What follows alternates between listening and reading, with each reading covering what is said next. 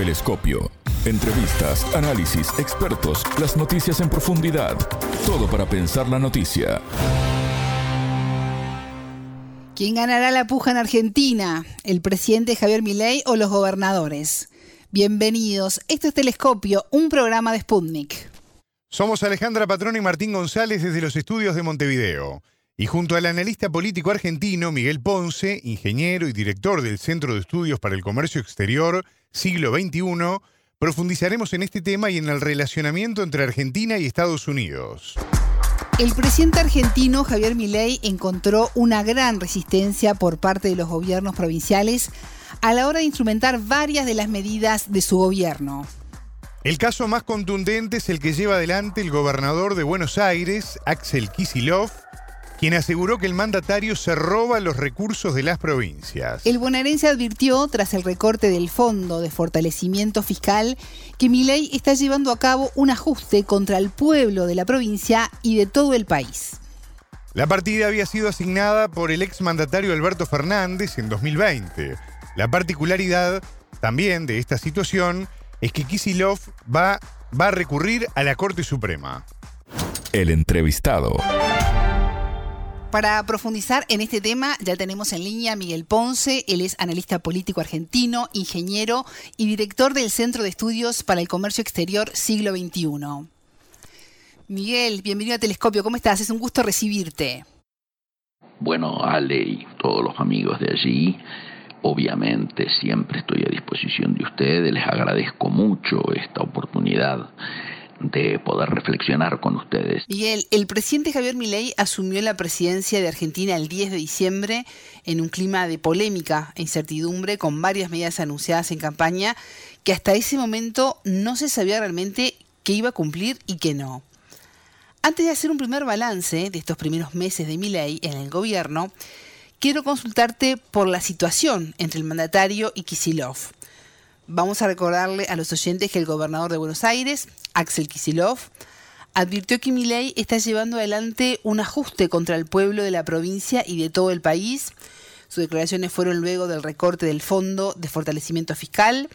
Eh, hay que decir además que Kisilov va a recurrir a la Corte Suprema.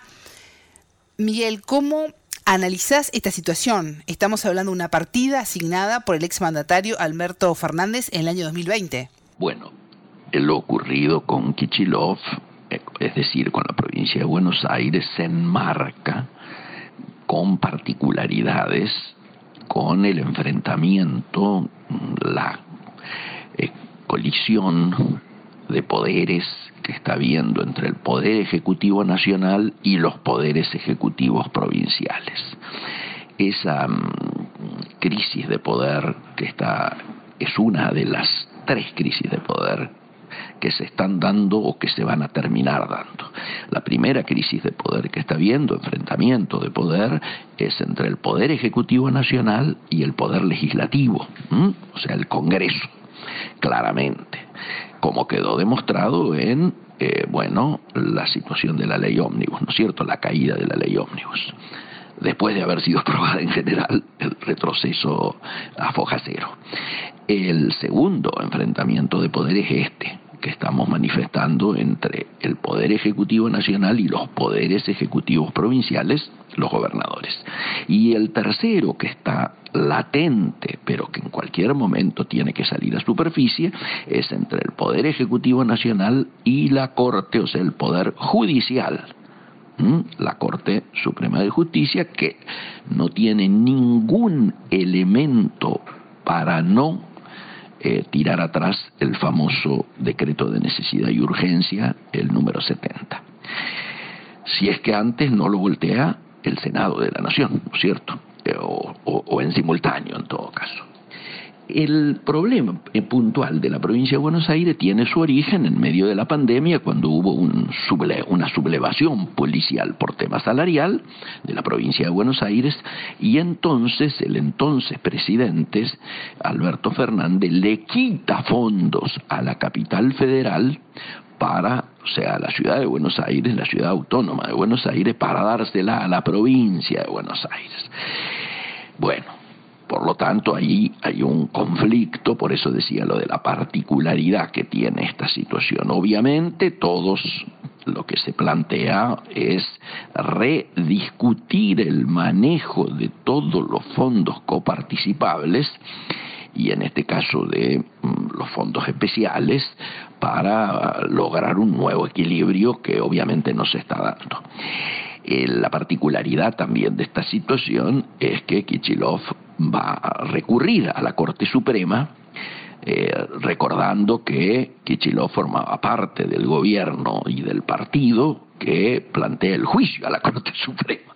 Por lo tanto, por eso te decía que tiene sus particularidades. Mucho más directo es lo que está ocurriendo con eh, Chubut, ¿no es cierto?, donde ahí claramente la arbitrariedad eh, genera que un alineamiento de todas las provincias en una misma posición creo que se entiende a, qué me estoy refiriendo con las diferencias. Miguel, las tensiones con el presidente no solo involucran a Kisilov, sino también a otros gobernadores, en este caso del sur del país, que aumentaron en las últimas horas eh, los enfrentamientos. Las principales provincias petroleras y gasíferas están amenazando con cortar este miércoles el suministro al resto del país por la disputa de fondos federales con el presidente Milei, cuyos ajustes fiscales impactan en los gobiernos locales. ¿Qué tan severa es esta puja y qué consecuencias trae a la nación? La puja entre las provincias y el Poder Ejecutivo Nacional eh, no tiene antecedentes.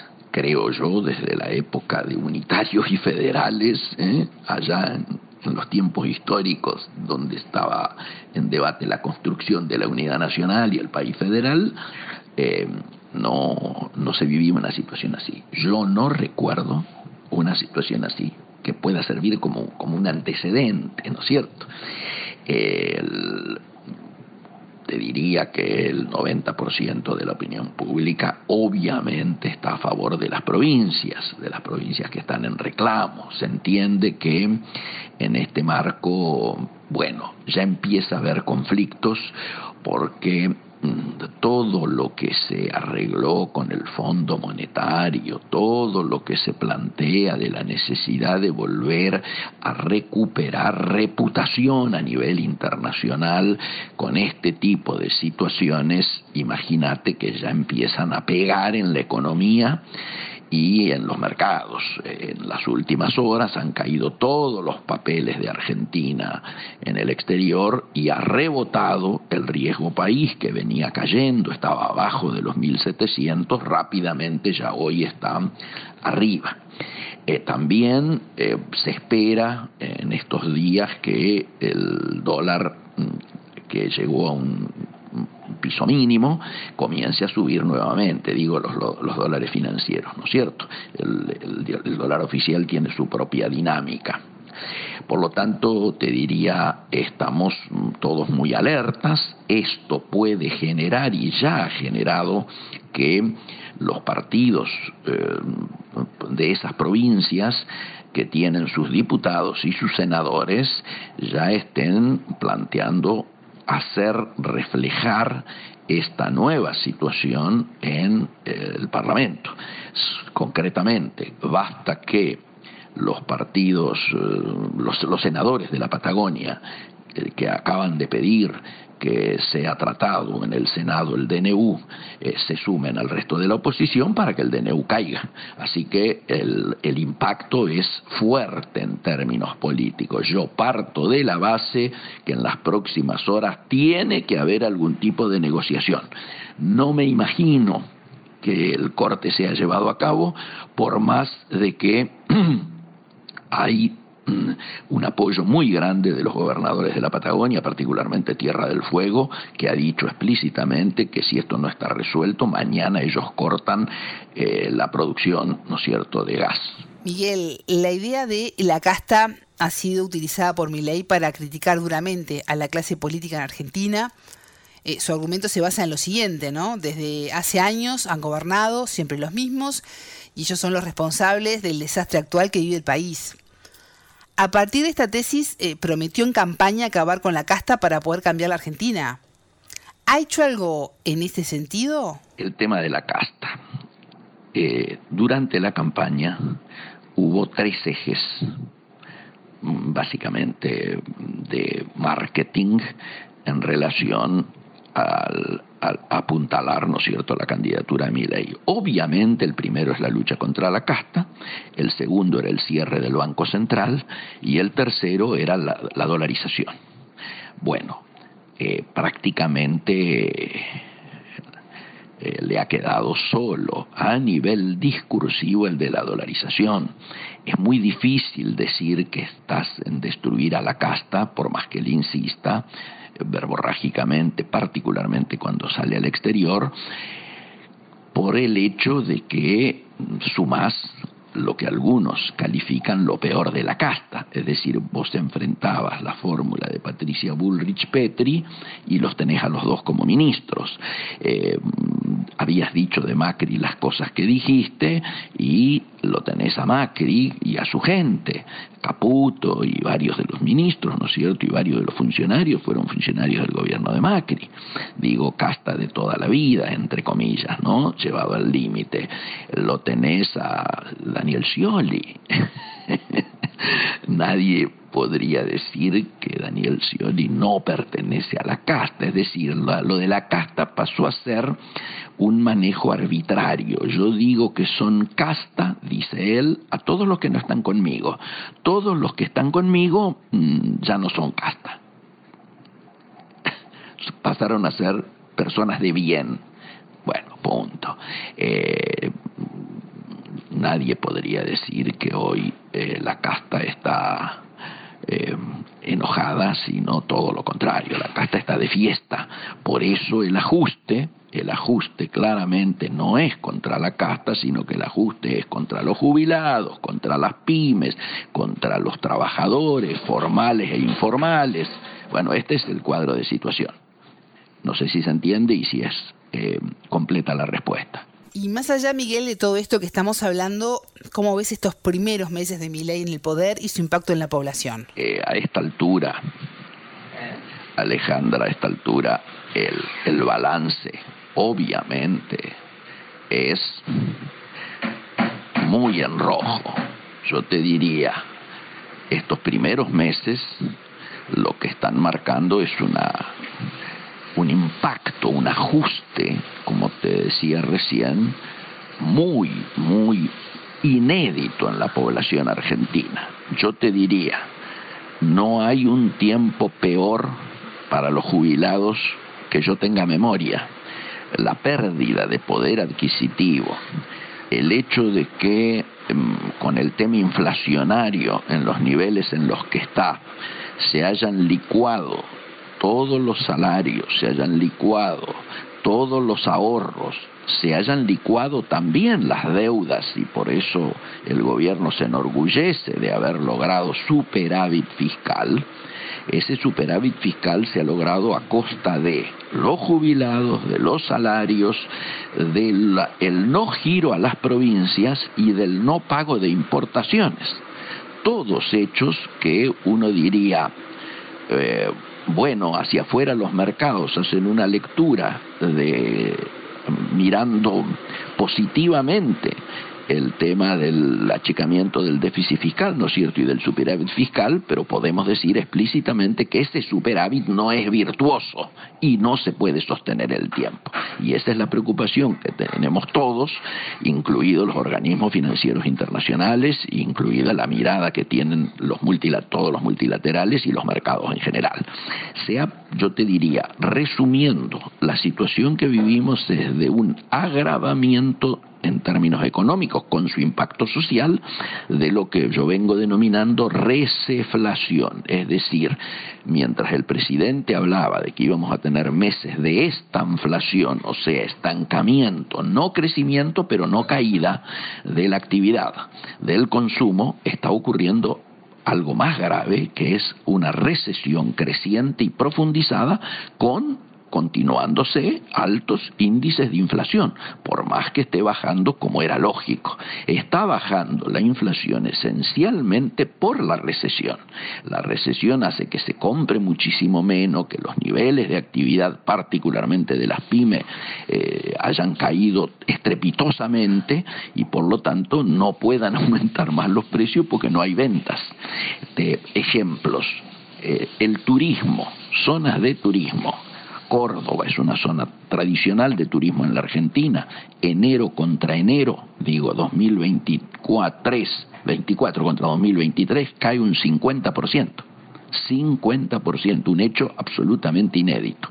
Y esto es, se repite en todos lados. Yo estaba creído, o muchos estábamos creídos, que esta recesión era, mm, diríamos, eh, no era homogénea, ni por sectores ni geográficamente y ahora estamos viendo que comienza a, converger esos sectores que estaban teniendo distinto trato en que el conjunto de la sociedad está entrando en este proceso recesivo. Basta mirar el espectáculo que se da en los supermercados con gente, primero, muchísima menos gente, segundo, muchísimo menos ítems por tickets y tercero, lo más angustiante, cuando la gente llega a las cajas y no le alcanza la tarjeta para cubrir lo que ha elegido consumir y tiene que empezar a dejar elementos que pensaba llevar y que los propios supermercados han tenido que habilitar lugares especiales para las cosas que la gente tiene que empezar a dejar cuando llega a la caja.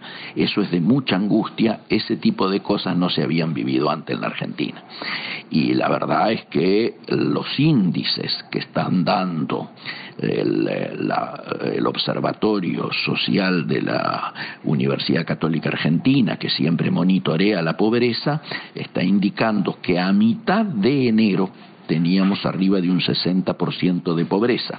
Esa pobreza que hoy está creciendo un millón de personas por semana, cae bajo la línea de pobreza, algunos dicen por mes, ya estaríamos superando holgadamente el 70% y nos vamos acercando al 80% de pobreza. Esto es, eh, son hechos que no tienen antecedentes en la Argentina. Es una situación de tanta gravedad o más que la del 2001-2002. ¿Te acordás? Cuando el que se vayan todos, famoso. ¿Y cómo logró Argentina la reducción del 39,4% en términos reales de las erogaciones del Estado con respecto a enero del año pasado? Reciente decía que este achicamiento de el déficit, el 39.4 en términos reales de las erogaciones del Estado, esencialmente han sido logradas por el, el diríamos, la restricción de todo lo que tiene que ver con jubilaciones y con salarios, en este caso salarios estatales, y además por el hecho concreto que se está trabajando con el presupuesto del 2023 eh, sin aplicar las actualizaciones del impacto inflacionario. Miguel, el presidente Javier Milei estuvo el fin de semana en Estados Unidos, donde participó de la conferencia de acción política conservadora. Después se unió con el ex mandatario estadounidense Donald Trump. Eh, ¿Qué tan importante es para Milley llevarse bien con, Estados Unidos y qué podemos esperar de un eventual triunfo de Trump en las próximas elecciones eh, y la relación que mantendría con Milley?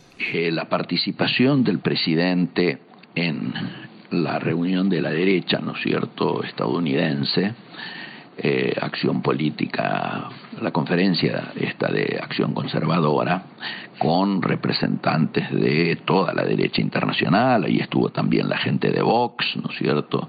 Estuvo Bukele, bueno, todo ese, ese espectáculo que hemos visto eh, generó algo que mm, es preocupante en lo inmediato sobre todo. ¿Por qué?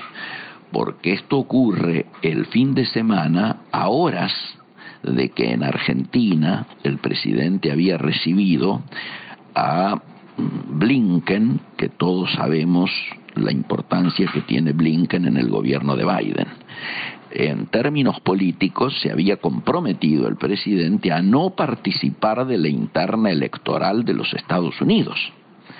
Eh, bueno, fue allá y según ha trascendido y se ha visto, claramente en el saludo con Trump eh, le dice que el próximo saludo, el próximo abrazo espera dárselo en la Casa Blanca cuando vuelva a ser presidente Trump. Obviamente esto es leído por el gobierno actual de los Estados Unidos, eh, yo diría con sorpresa, ¿no es cierto? Y desagrado. Desde ya, tengamos en cuenta que Estados Unidos es el principal accionista del Fondo Monetario, el Fondo Monetario estuvo en la Argentina también, eh, horas antes de, lo de Blinken, estuvo mm, la número dos del fondo, que tiene también mucho peso, y que claro, se fue con un determinado diagnóstico de la situación.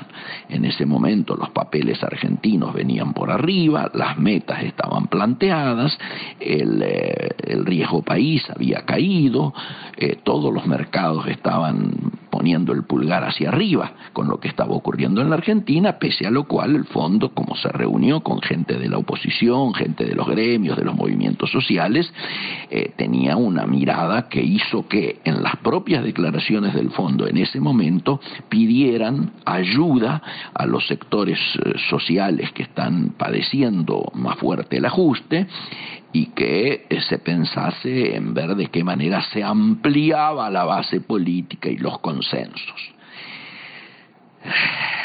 Obviamente, ya volviendo, esa misión debe haber tenido que replantear todo, porque no solo esto que comentábamos, de este, el gobierno de los Estados Unidos, la lectura que hace de la participación de Milley allí en esta reunión a la que hacíamos referencia recién, sino también el agravamiento interno donde en lugar de acercarnos hacia consensos, nos acercamos a más conflictos de poderes. Eh, la lucha con los gobernadores empezó ni bien se fueron los representantes del fondo y del gobierno de Estados Unidos. la reacción del mm, gobernador de Chubut y luego de todos los demás gobernadores claramente genera una situación de incertidumbre que por supuesto eh, debiera mm, poner en duda cuál va a ser el rol de los Estados Unidos en el borde del Fondo Monetario para tratar eh, la continuidad o un nuevo programa este, con la Argentina. Esto obviamente ha acrecentado la incertidumbre y por supuesto esto se refleja en los mercados. ¿no? Eh, anteriormente el divorcio entre la reacción de los mercados y la economía real era uno y hoy, horas después, horas después ya es otro. ¿Y cómo analizás las declaraciones de Milei durante esta conferencia en Estados Unidos, eh, donde clamó, eh, no dejen avanzar el socialismo? Ya había dicho algo similar en Davos. ¿Cómo ves esto? Eh, las declaraciones y muchas de las acciones las podemos analizar políticamente, las podemos analizar económicamente, esto del socialismo, ¿no es cierto? Bueno, lo, cuando fue lo de Davos, yo dije que había sido el presidente argentino que más rápidamente había cumplimentado el principio de Peters, es decir, el principio de Peters, recordemos, dice que las personas ascienden en sus organizaciones hasta su nivel de incompetencia. Creo que mm, allí demostró haber sido el presidente argentino que más rápido cumplió el principio de Peters. Eh, digo, hay, vuelvo a decirte, hay mm, momentos en los cuales sería más importante los análisis eh, no políticos, ni siquiera económicos, ni diplomáticos, sino analizarlo en clave psiquiátrica. Y esto es lo que mm, muchos amigos del exterior me llaman preguntando menos, ¿cierto?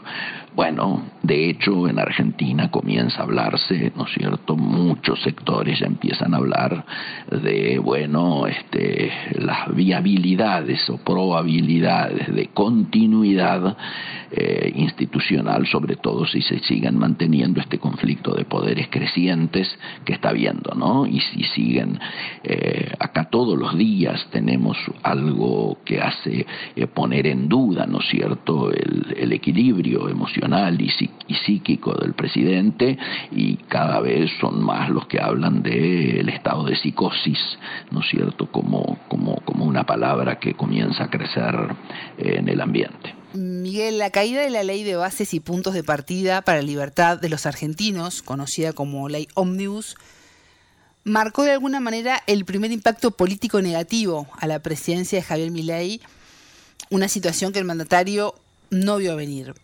¿Sigue siendo prioritario este tema para el gobierno? La caída de la ley Omnibus obviamente es central, por más que luego se pretendió desde el propio presidente venderlo como un gran éxito que había permitido separar y dejar al descubierto a la casta y eh, a los hombres de bien. Allí hubo un avance a partir de ese momento que mm, todos vimos venir entre un sinceramiento de que el PRO el, partido de Mauricio Macri y Patricia Bullrich iba hacia una convergencia con el partido de los libertarios, ¿no es cierto?, los, los de la libertad avanza, los paleolibertarios de Javier Milei. Empieza a haber ya resquemores en esta situación y hay que estar muy alerta de cómo va evolucionando esa, esa particular situación. Y hay que mirar con mucha atención el rol de la vicepresidenta. ¿Y qué pasará con Argentina y los BRICS? ¿No hay marcha atrás? Eh, lo de los BRICS, todos lo analizamos muy negativamente. Eh, porque claro, mm, nos colocó en un enfrentamiento con diferencias notables con nuestros dos principales socios comerciales, con China y con Brasil. Brasil es nuestro principal socio comercial en este momento y fue el más ofendido con la no participación de Argentina en los BRIC. Lula había hecho esfuerzos muy importantes, inclusive para gestionar una ayuda financiera a la Argentina, un auxilio, este, en el tema de, eh, con la utilización del banco, ¿no es cierto?, de los BRICS, el banco de fomento de los BRICS. Bueno, este, China optó lógicamente por congelar el, el swap que también implica un agujero de unos 5 mil millones de dólares con los que Argentina contaba. Obviamente esto fue utilizado luego para la negociación con el fondo y pedirle al fondo que en función de esta decisión política de Argentina de alinearse con los Estados Unidos y con Israel, eh, tenían que de alguna manera ver el sacrificio que estaba haciendo Argentina perdiendo estos 5 mil millones de, de, los BRICS, de los BRICS, de los swap a partir del alejamiento con los BRICS. Todos nosotros lo que quisiéramos frente a los BRICS y frente a cualquier análisis de vinculación del relacionamiento argentino con el exterior es que volviéramos a aquello que tantas veces hemos charlado en este espacio, la necesidad de que Argentina desideologice sus vínculos diplomáticos para no seguir perjudicando los vínculos económicos y comerciales fundamentalmente. ¿Y qué podemos esperar, Miguel, para Argentina para el resto del año? Para el resto del año. Obviamente va a ser un año muy difícil. La característica principal hoy es incertidumbre. Eh, la política, con su incertidumbre creciente y su conflictividad creciente, ya está afectando, obviamente, no solo la economía eh, de los mercados, lo que sería el Wall Street, sino también el Main Street, la economía real. Obviamente las horas que se vienen son muy difíciles, pero con alta incertidumbre en función de cómo evolucione la crisis política. El día viernes es un día importante. El presidente, de manera inédita, cambió el histórico horario con el que empezaban las sesiones ordinarias en el Parlamento, con que se inauguraba con el discurso del presidente, que tiene que, así está establecido, ¿no es cierto?, por la normativa, este, que tiene que hablar del estado de la nación y plantear su programa para el año que se inicia, el año parlamentario que se inicia. Lo ha planteado para el viernes a las 9 de la noche, 21 horas, inédito porque a esa hora en general los diputados y los senadores están volviendo a sus provincias para pasar los fines de semana en sus territorios este y esta vez no lo van a poder hacer seguramente este pero además hay mucha expectativa por cómo se llega hasta ese momento en estos momentos estamos en una situación, vuelvo a decirte, de conflicto entre los poderes ejecutivos nacionales y los provinciales, con lo cual este, esto condiciona mucho qué va a ocurrir el próximo viernes. A partir de ahí, tal vez tengamos, podamos sacar algún tipo de conclusiones de cómo va a evolucionar el año. Mi sensación es que económicamente se va a seguir profundizando la receflación, con el impacto social que esto tiene. Esperemos que mm, muchos de nosotros nos equivoquemos, que la cosa sea más fluida, este, que mm, puedan retomarse grados de sensatez, si es que esto fuera posible, que este, podamos mm, plantear algún tipo de políticas eh, de Estado que sean este, producto de consensos que hoy no están este, y que mm, de alguna manera se logre mm, frenar o aminorar mm, el sacrificio social, el dolor social, el retroceso social que está habiendo y, que los sectores más desposeídos, los sectores más débiles en nuestra sociedad no sigan eh, siendo los que más están siendo ajustados,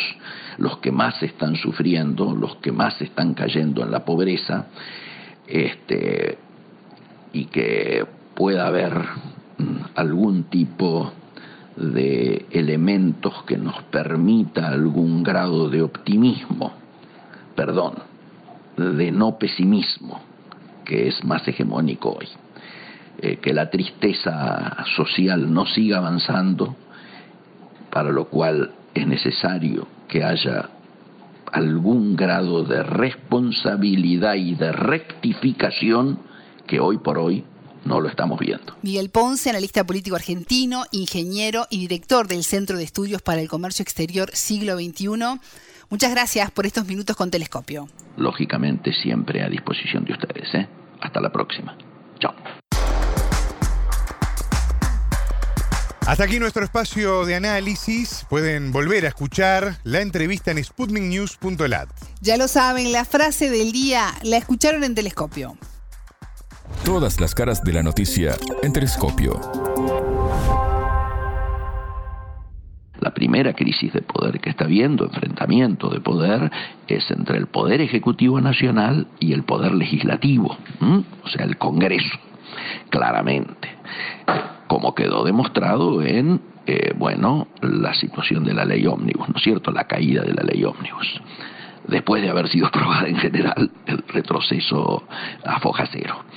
El segundo enfrentamiento de poder es este, que estamos manifestando entre el Poder Ejecutivo Nacional y los poderes ejecutivos provinciales, los gobernadores. Y el tercero, que está latente, pero que en cualquier momento tiene que salir a superficie, es entre el Poder Ejecutivo Nacional y la Corte, o sea, el Poder Judicial. La Corte Suprema de Justicia, que no tiene ningún elemento para no eh, tirar atrás el famoso decreto de necesidad y urgencia, el número 70. Telescopio, un espacio para entender lo que sucede en el mundo.